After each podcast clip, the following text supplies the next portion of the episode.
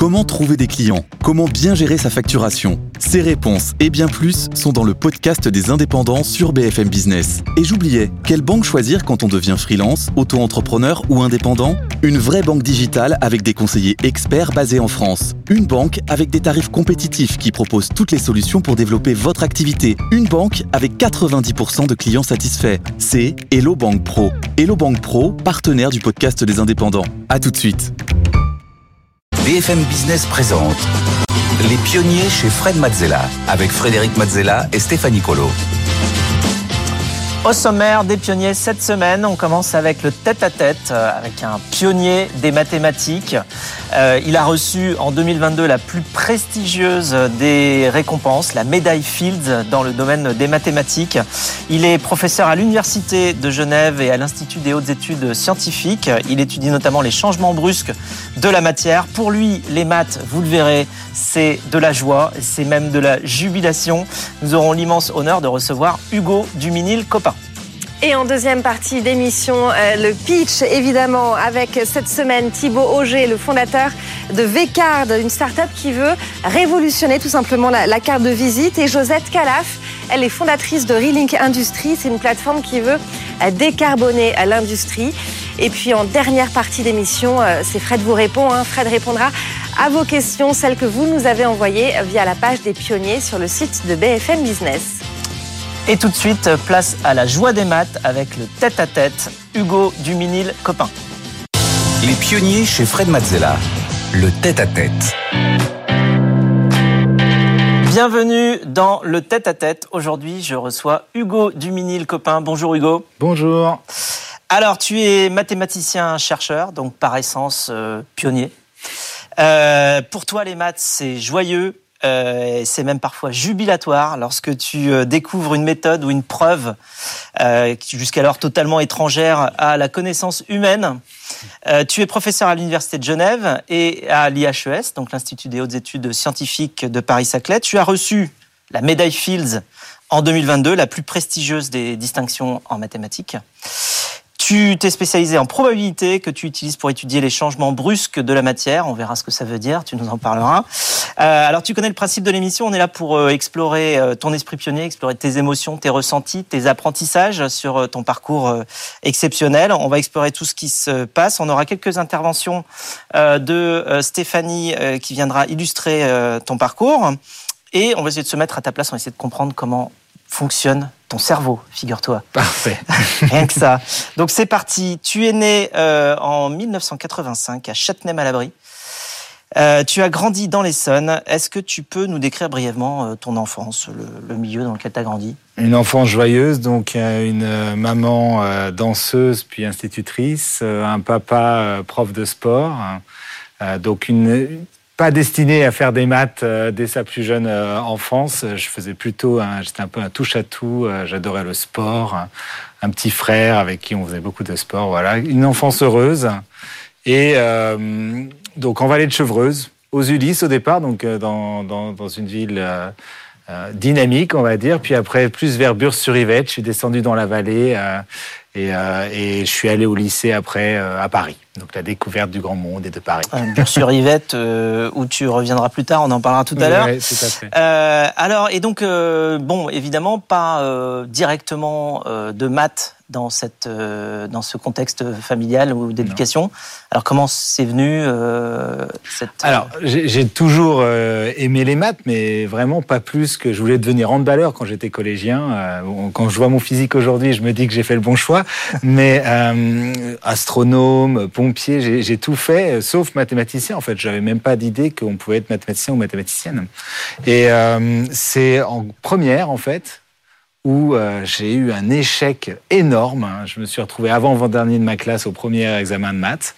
Et à ce moment-là, en fait, j'ai eu un déclic. Je me suis rendu compte que ben, très clairement, le logiciel que j'utilisais pour apprendre, c'était pas le bon en maths. Et qu'il fallait que je change ma technique. Et je me suis dit, bah, je vais me focaliser sur ce que je comprends pas plutôt que ce que je comprends. Et euh, là, il y a un C'est parce truc. que tu avais changé d'école ou peut-être. Ouais, euh, j'avais, j'ai, contexte, bon, euh, j'étais, j'étais à Louis Grand. euh, c'est une classe spéciale, euh, donc il y avait aussi des, des Oui, choses qui expliquaient, mais c'est, devenu quand même, c'est, c'est arrivé de façon totalement inattendue. Enfin, je, Tu t'attendais pas à être ah, avant, non, avant non, dernier. non, non, ça c'était quoi Ça m'était jamais arrivé en maths ou dans quelconque discipline à part l'anglais.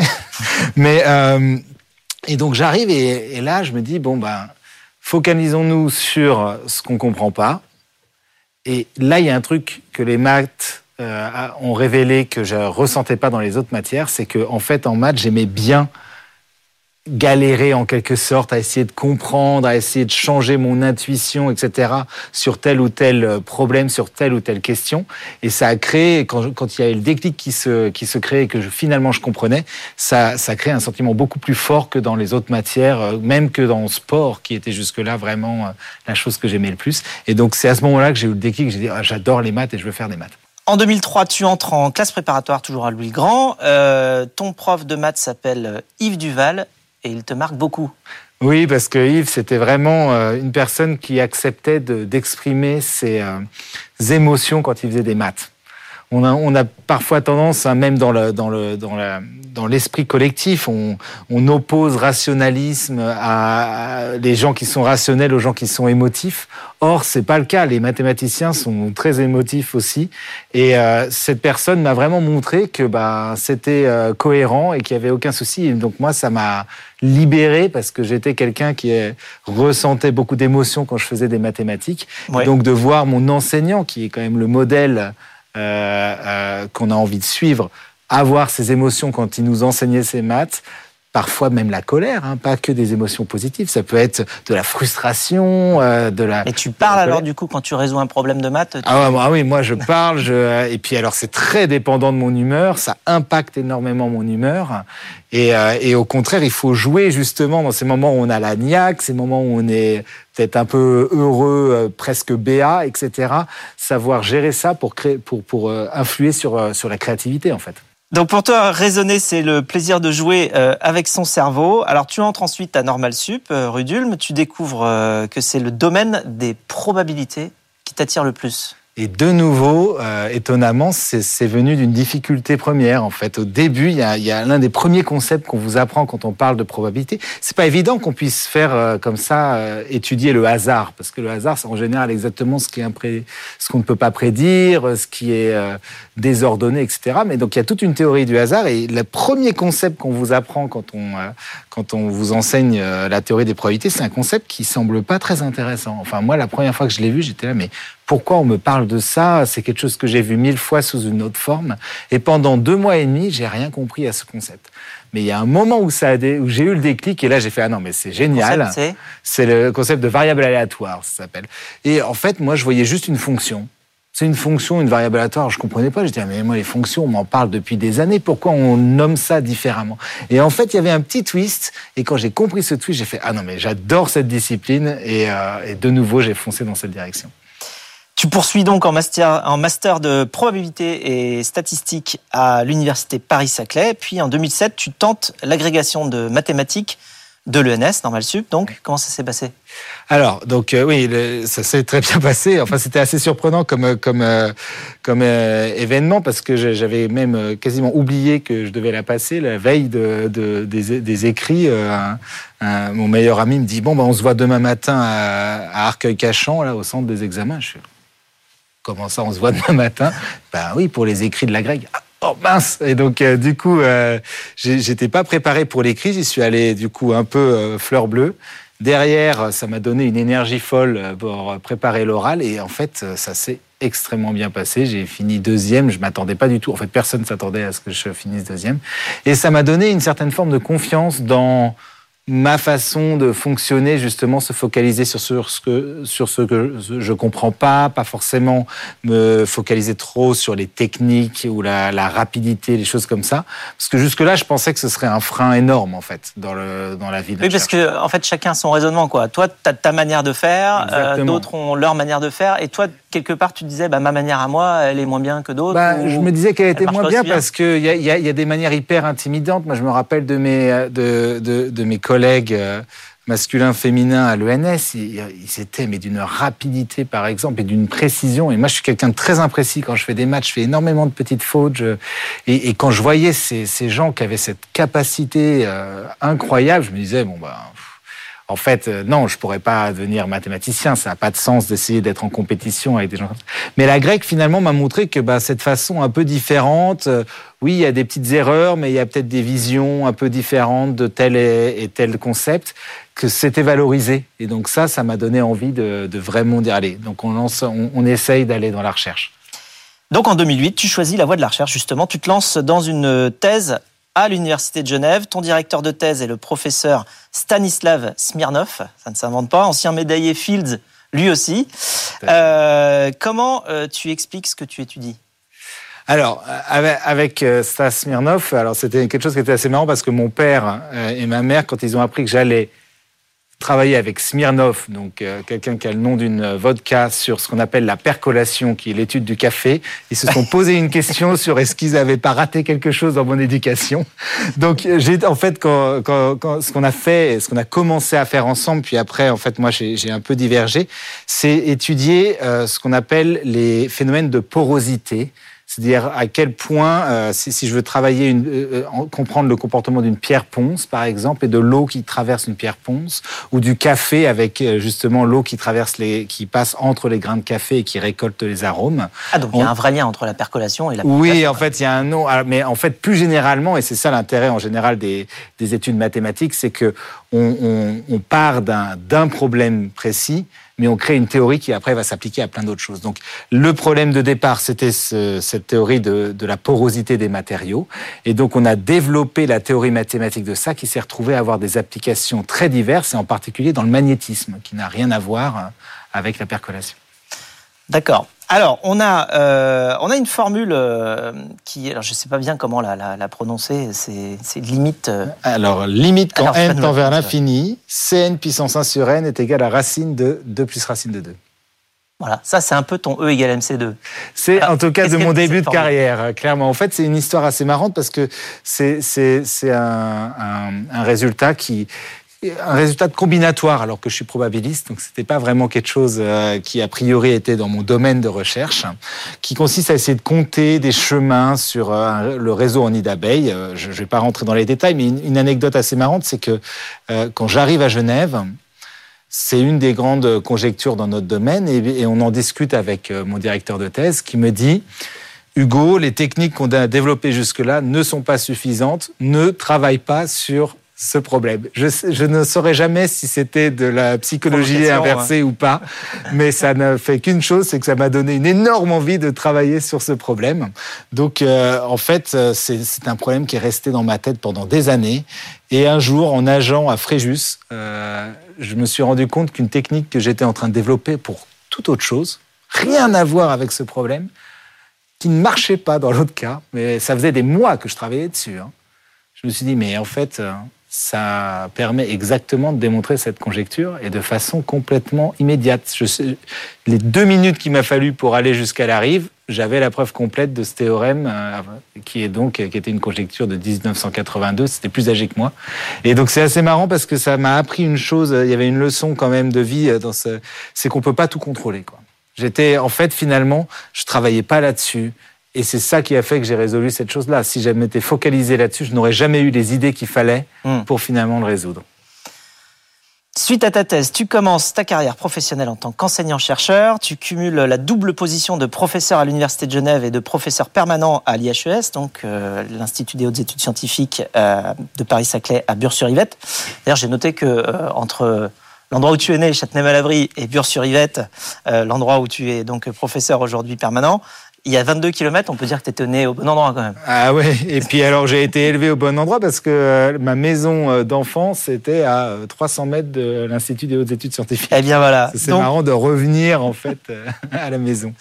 Alors tu dis que le monde de la recherche, c'est un travail d'équipe. Enfin, c'est les victoires sont toujours des victoires d'équipe. Est-ce que tu te souviens d'un problème que tu as résolu à plusieurs cerveaux? Parce que tu nous as parlé du problème que tu as résolu en nageant à Fréjus. Euh, J'ai seul. Es, là, tu seul.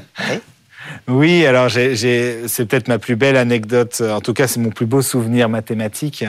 On, buvait un café, alors vous allez me dire que je suis un peu obsédé par le café, mais euh, on buvait un café avec, euh, avec mon collègue le plus proche, il s'appelle Vincent Tassion. C'est, vous savez, dans, le milieu, les mathématiciens et les mathématiciennes qui travaillent euh, ensemble, en fait, c'est tellement fort comme lien que très souvent, on commence juste en étant des collègues, puis on devient de très proches amis. Donc Vincent est, un très proche ami.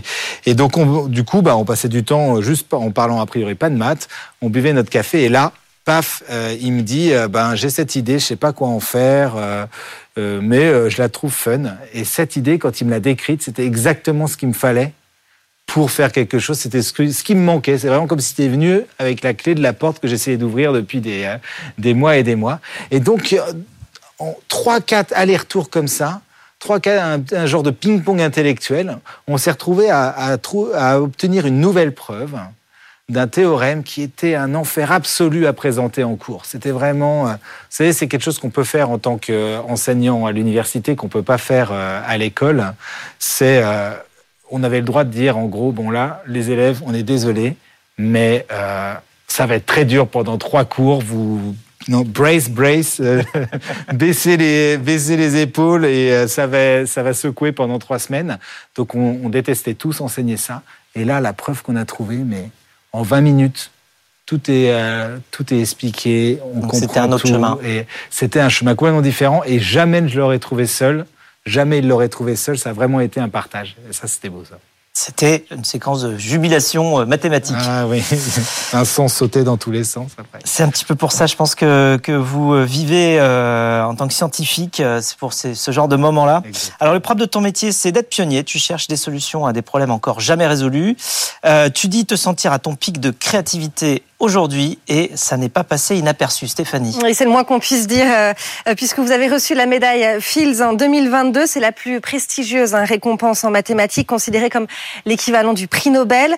Euh, cette médaille, elle est attribuée tous les quatre ans lors du Congrès international des mathématiciens et elle est remise au maximum à quatre chercheurs de moins de 40 ans.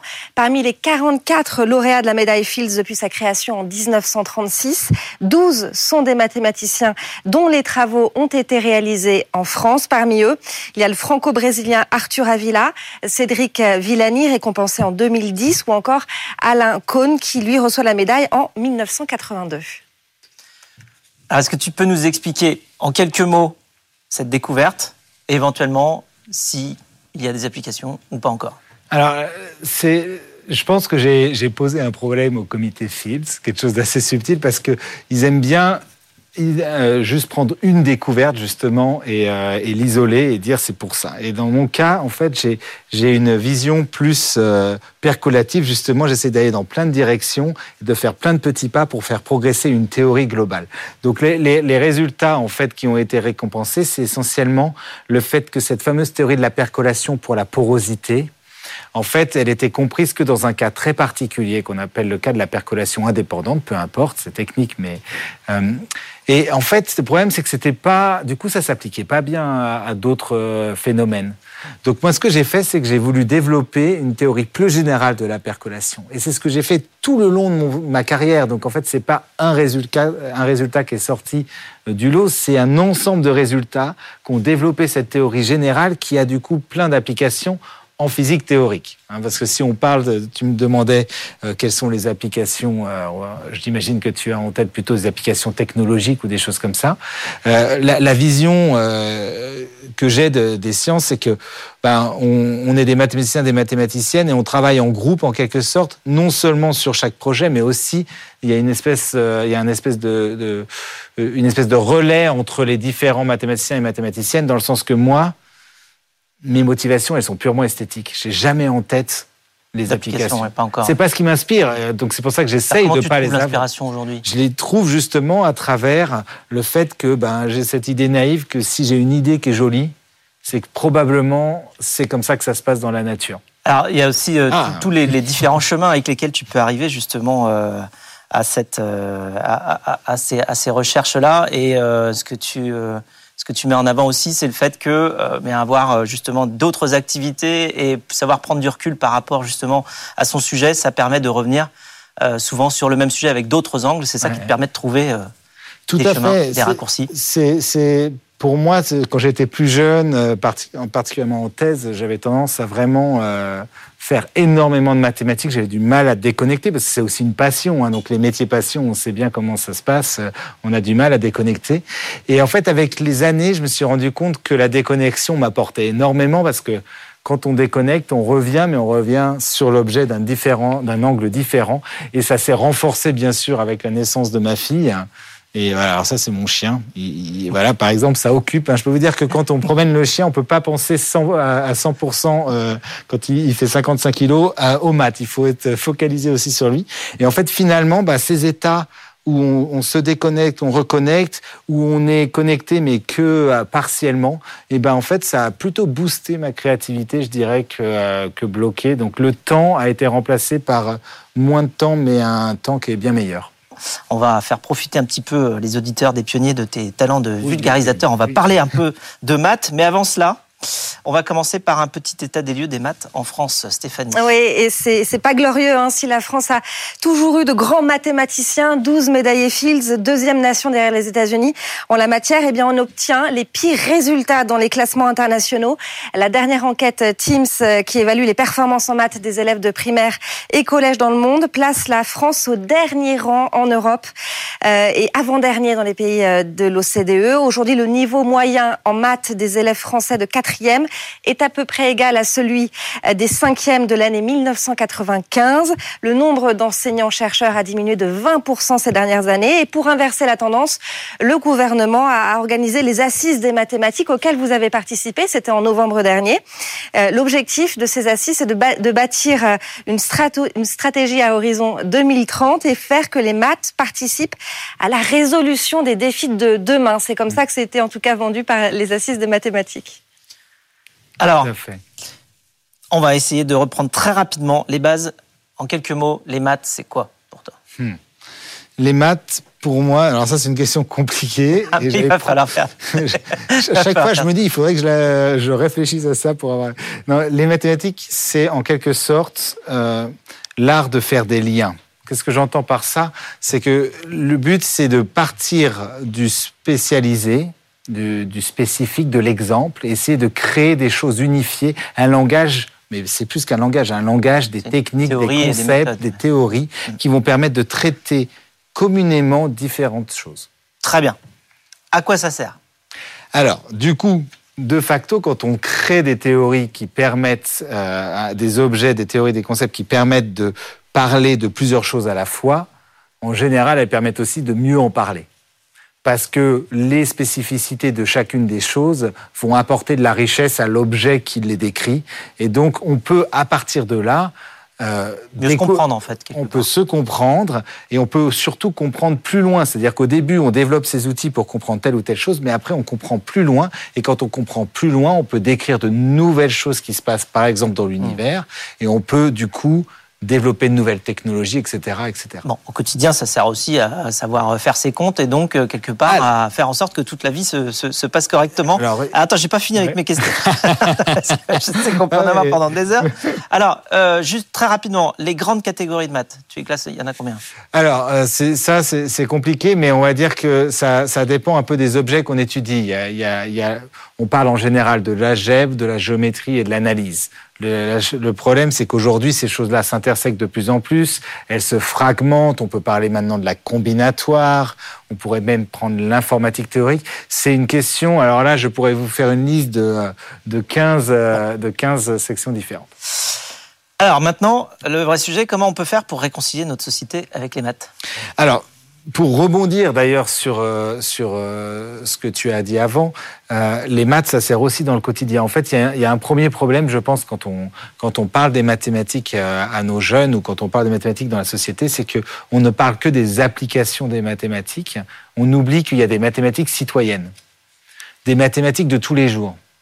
Quand on parle de comprendre un raisonnement logique, quand on est en train de lire un article, quand on est en train d'analyser euh, une, euh, une information, on fait des maths parce qu'on est en train de réfléchir à ce qu'est l'hypothèse, ce qu'est la conclusion, quels sont les différents raisonnements qui mènent. Quand on parle, euh, quand on va acheter une maison, etc., on nous demande finalement d'avoir une notion des nombres qui est pas si triviale que ça. On a aussi une notion de la géométrie, etc. Donc je pense qu'une première chose, c'est qu'on pourrait essayer, de, enfin, il faut essayer, c'est ce qu'essaye de faire euh, l'éducation nationale, mais de, remettre finalement l'enseignement des mathématiques comme étant l'enseignement de quelque chose de fondamental pour chaque citoyen et citoyenne, et non pas quelque chose qui va être utile seulement pour les happy few, qui les, quelques personnes qui finalement en feront leur métier.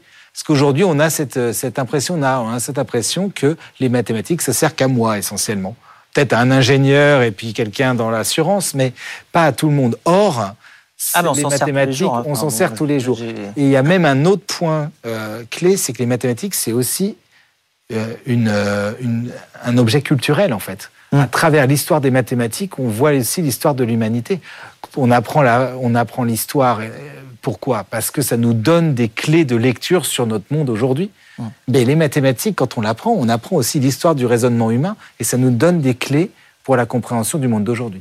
Une question pour finir. Qu'est-ce que tu peux nous dire, ce que tu peux dire à tout le monde pour transmettre ta joie et ton envie des maths Alors, euh, très bonne question. J'espère que j'aurai une bonne réponse. Mais moi, en tout cas, la chose que je, je vois, c'est qu'on on corrèle être bon en maths avec aimer les maths. Et je ne comprends pas pourquoi on fait ça.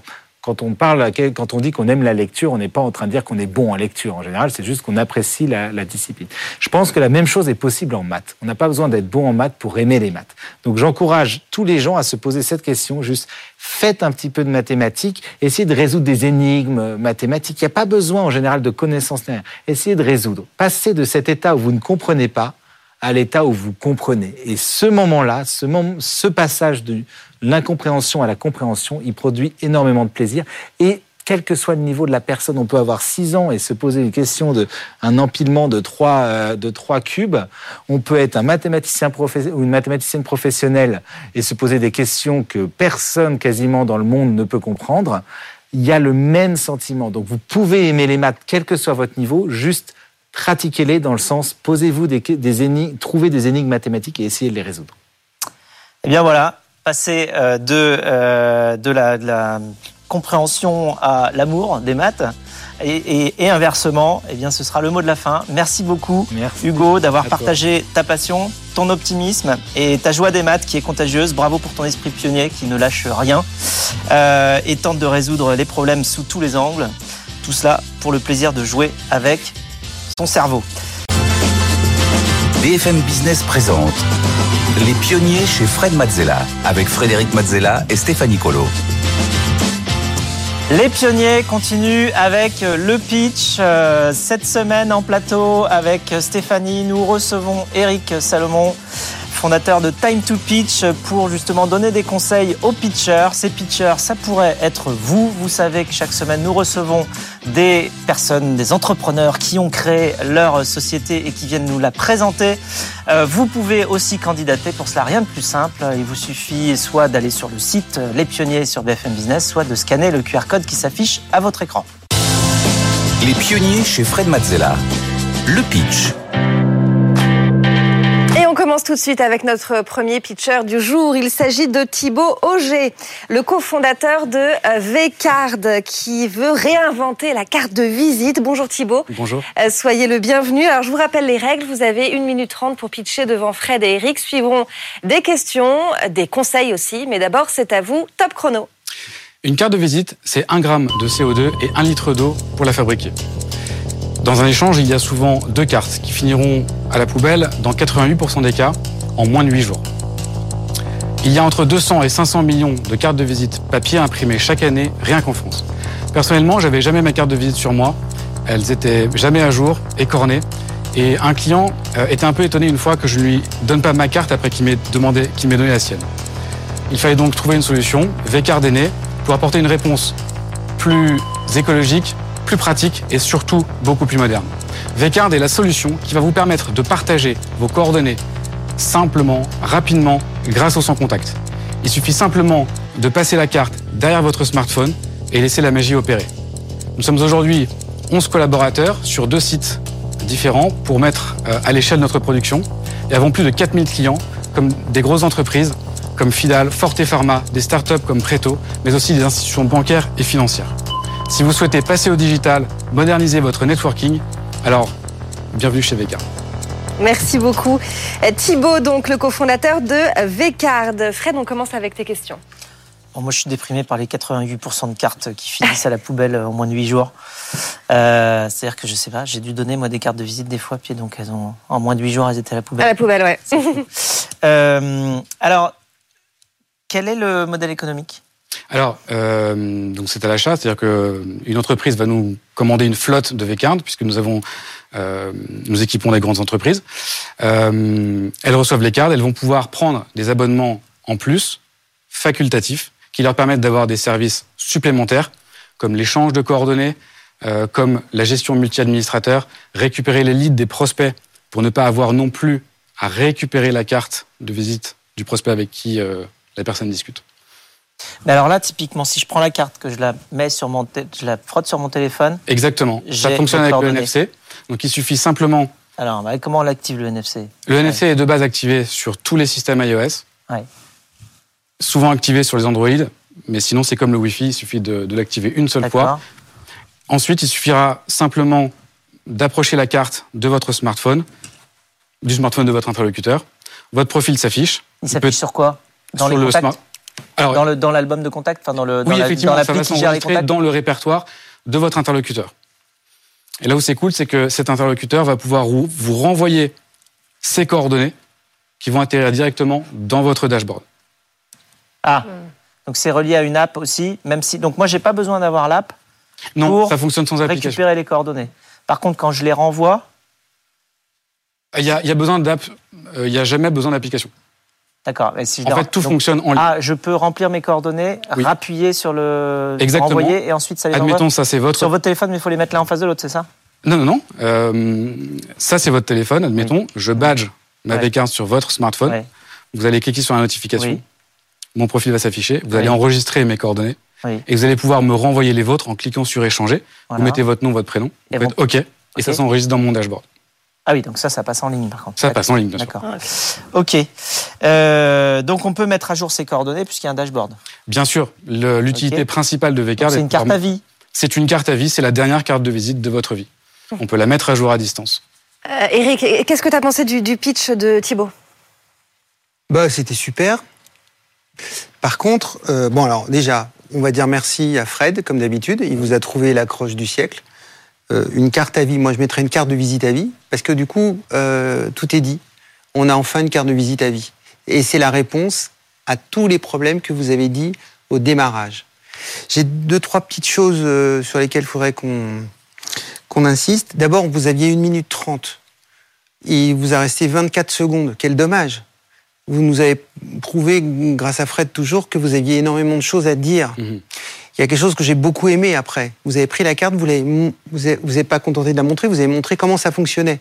Si vous restez 24 secondes, vous eussiez pu euh, les utiliser à ça, et c'est extrêmement efficace Mhm. de montrer à quel point c'est facile euh, de, de l'utiliser.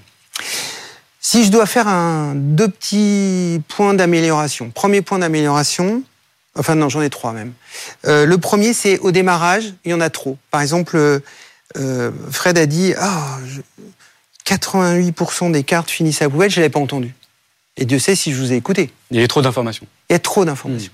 Et en plus, des informations de nature différente. C'est-à-dire que vous avez commencé par un gramme et un litre. Ça, c'est pour notre côté RSE. Puis vous êtes arrivé avec euh, du, de la genèse. Alors moi, quand j'avais mon truc, je le montrais, je l'avais pas, c'était corné, c'était jamais bien, etc. Bon, ça fait trop, trop d'informations. Prenez un axe et euh, gardez-le. D'accord. En l'occurrence, je pense que l'axe de je donne, je donne pas, j'ai pas, etc. C'est jamais bien. Il faut les changer, il faut les récupérer, C'est- il faut les refaire. C'est vachement bien parce que avec votre signature que Fred vous a trouvé. Ça, général, ça dessus, prend, hein. c'est 1%. Il prend 1% pour euh, ce genre de choses. Je vous le dis pour que vous ne soyez pas euh, C'est deux maintenant, c'est deux. Voilà, c'est deux maintenant. Ah, t'as augmenté. Ah oui. L'inflation. Ouais, c'est ça, Donc il y a une inflation euh, créative.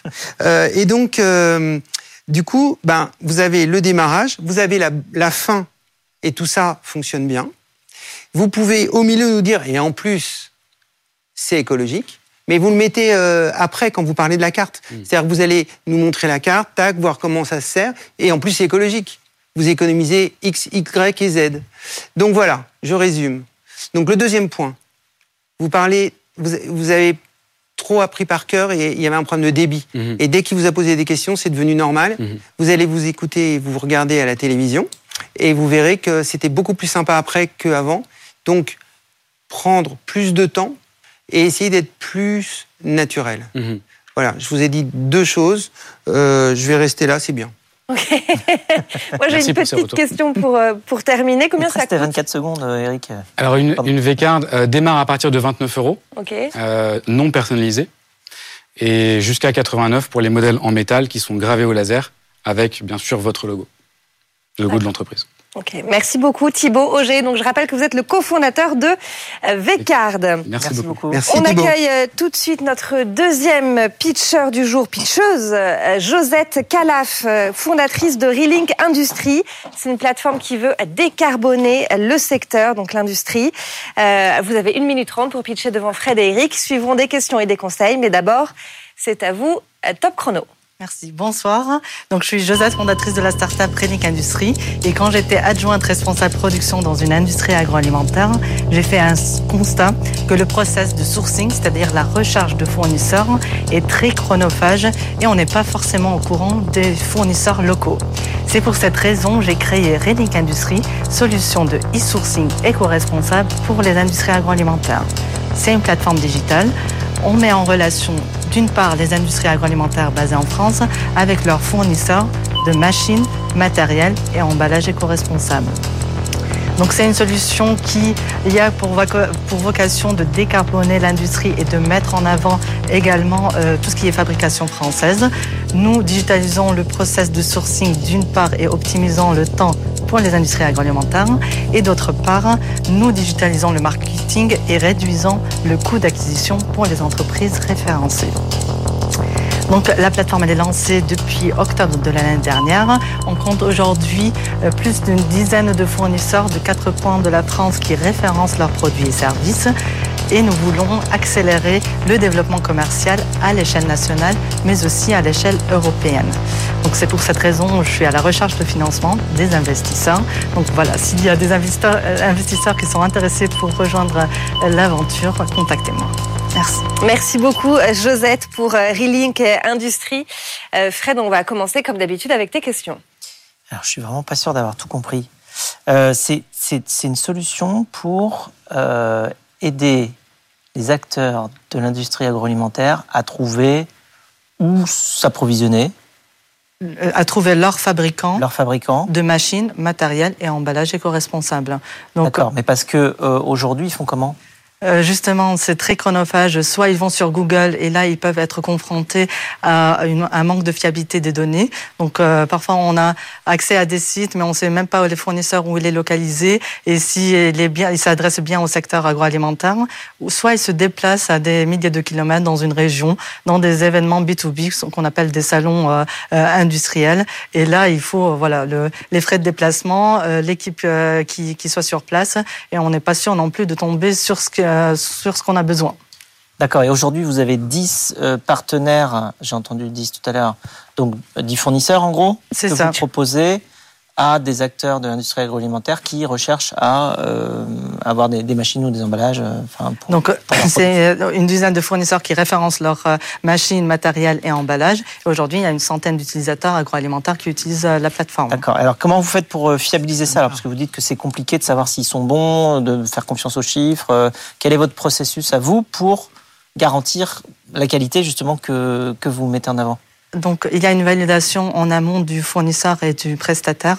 On va regarder euh, son engagement RSE, sa localisation géographique, ses produits, donc s'ils sont bien certifiés aux normes agroalimentaires, pour être sûr de fournir une offre intéressante aux industries agroalimentaires. Et, oui. Et, après, vous faites place de marché et votre modèle économique, ça, marche comment? Donc, on vend un abonnement pour les industries et, les fabricants qui référencent leurs produits et services. Et par contre, l'accès, il est gratuit aux industries agroalimentaires. Donc, il suffit juste qu'ils s'inscrivent sur la plateforme relicindustrie.com. On valide en amont aussi le profil, que voilà, c'est bien un professionnel du secteur agroalimentaire. Et ensuite, ils ont un accès libre à la plateforme. Vous avez combien d'industries, euh, enfin d'acteurs de l'industrie agroalimentaire aujourd'hui qui sont connectés? Il y a une centaine d'utilisateurs agroalimentaire aujourd'hui. D'accord. Et j'ai, euh, je voulais juste mentionner qu'on offre aussi du conseil technique pour les industries agroalimentaires pour leur choix de fournisseurs et leur choix de produits. Très bien, merci. On passe à tes impressions, Eric, sur euh, le pitch de Josette. Merci, Josette. Euh, alors, j'ai une question à vous poser. Je vais faire mon, Fred. c'est quoi le business model? Je suis pas sûr d'avoir compris. Comment vous gagnez votre vie?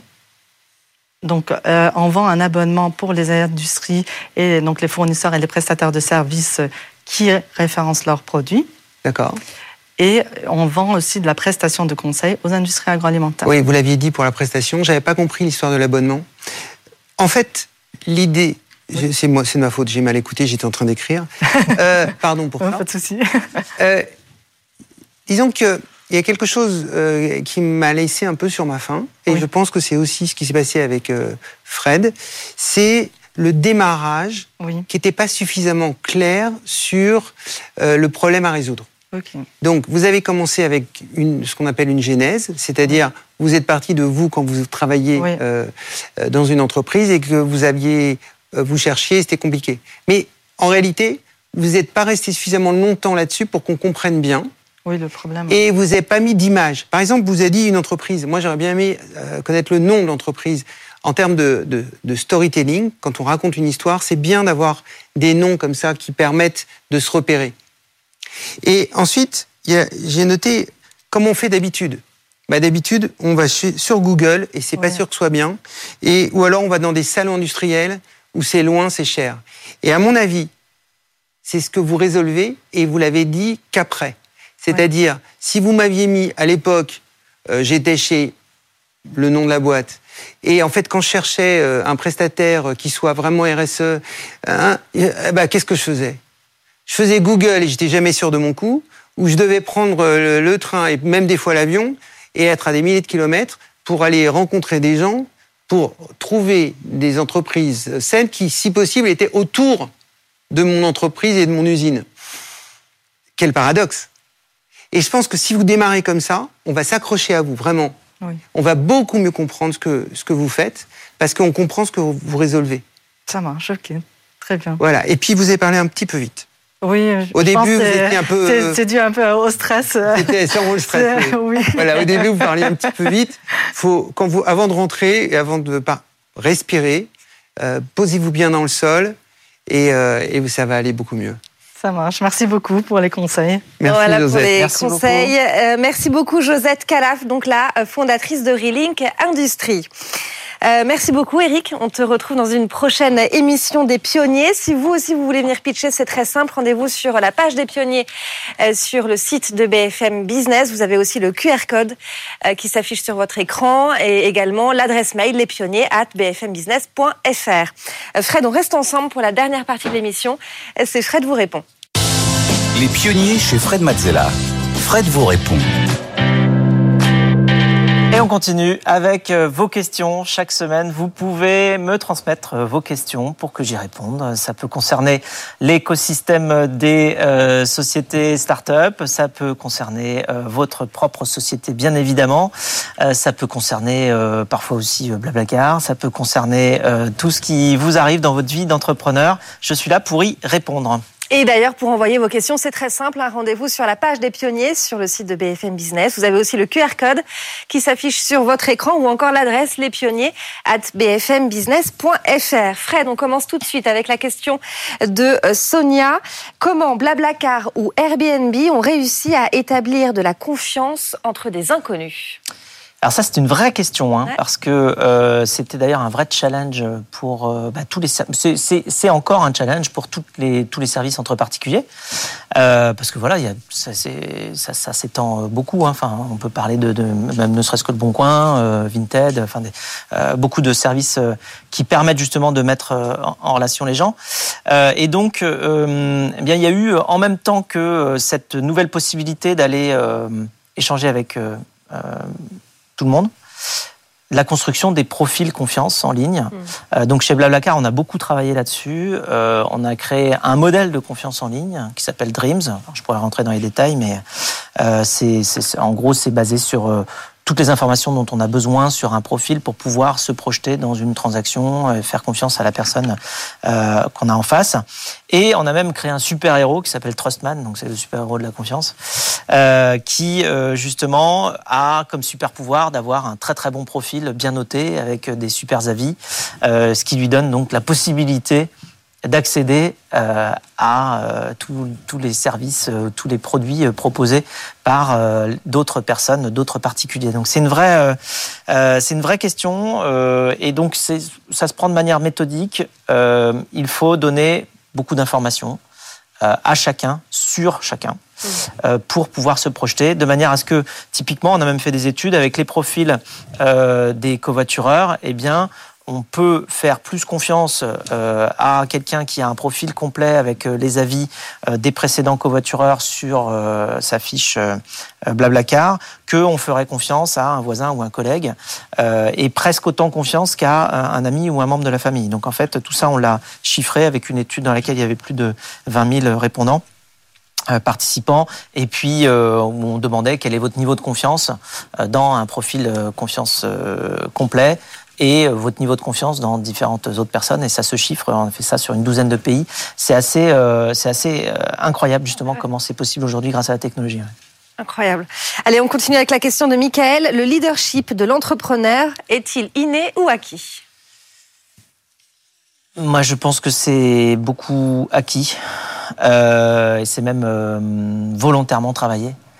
Euh, euh, c'est plutôt la bonne nouvelle, c'est-à-dire qu'on on peut tous, euh, Tous quelque part in- inspirer son entourage. Euh, c'est un, un mix euh, de, de, de travail, de compétences et d'empathie. Il faut les deux, c'est-à-dire qu'il faut à la fois très bien connaître son sujet, s'y intéresser énormément, avoir soi-même déjà vraiment envie d'aller pousser ce sujet-là, et puis ensuite être empathique pour tout simplement pouvoir bien discuter avec, avec tout le monde. Et donc quand on mixe ces deux choses-là, eh bien on arrive à fédérer autour de soi et, et à emmener tout le monde, ce qui s'appelle un petit peu le, le leadership. Ouais.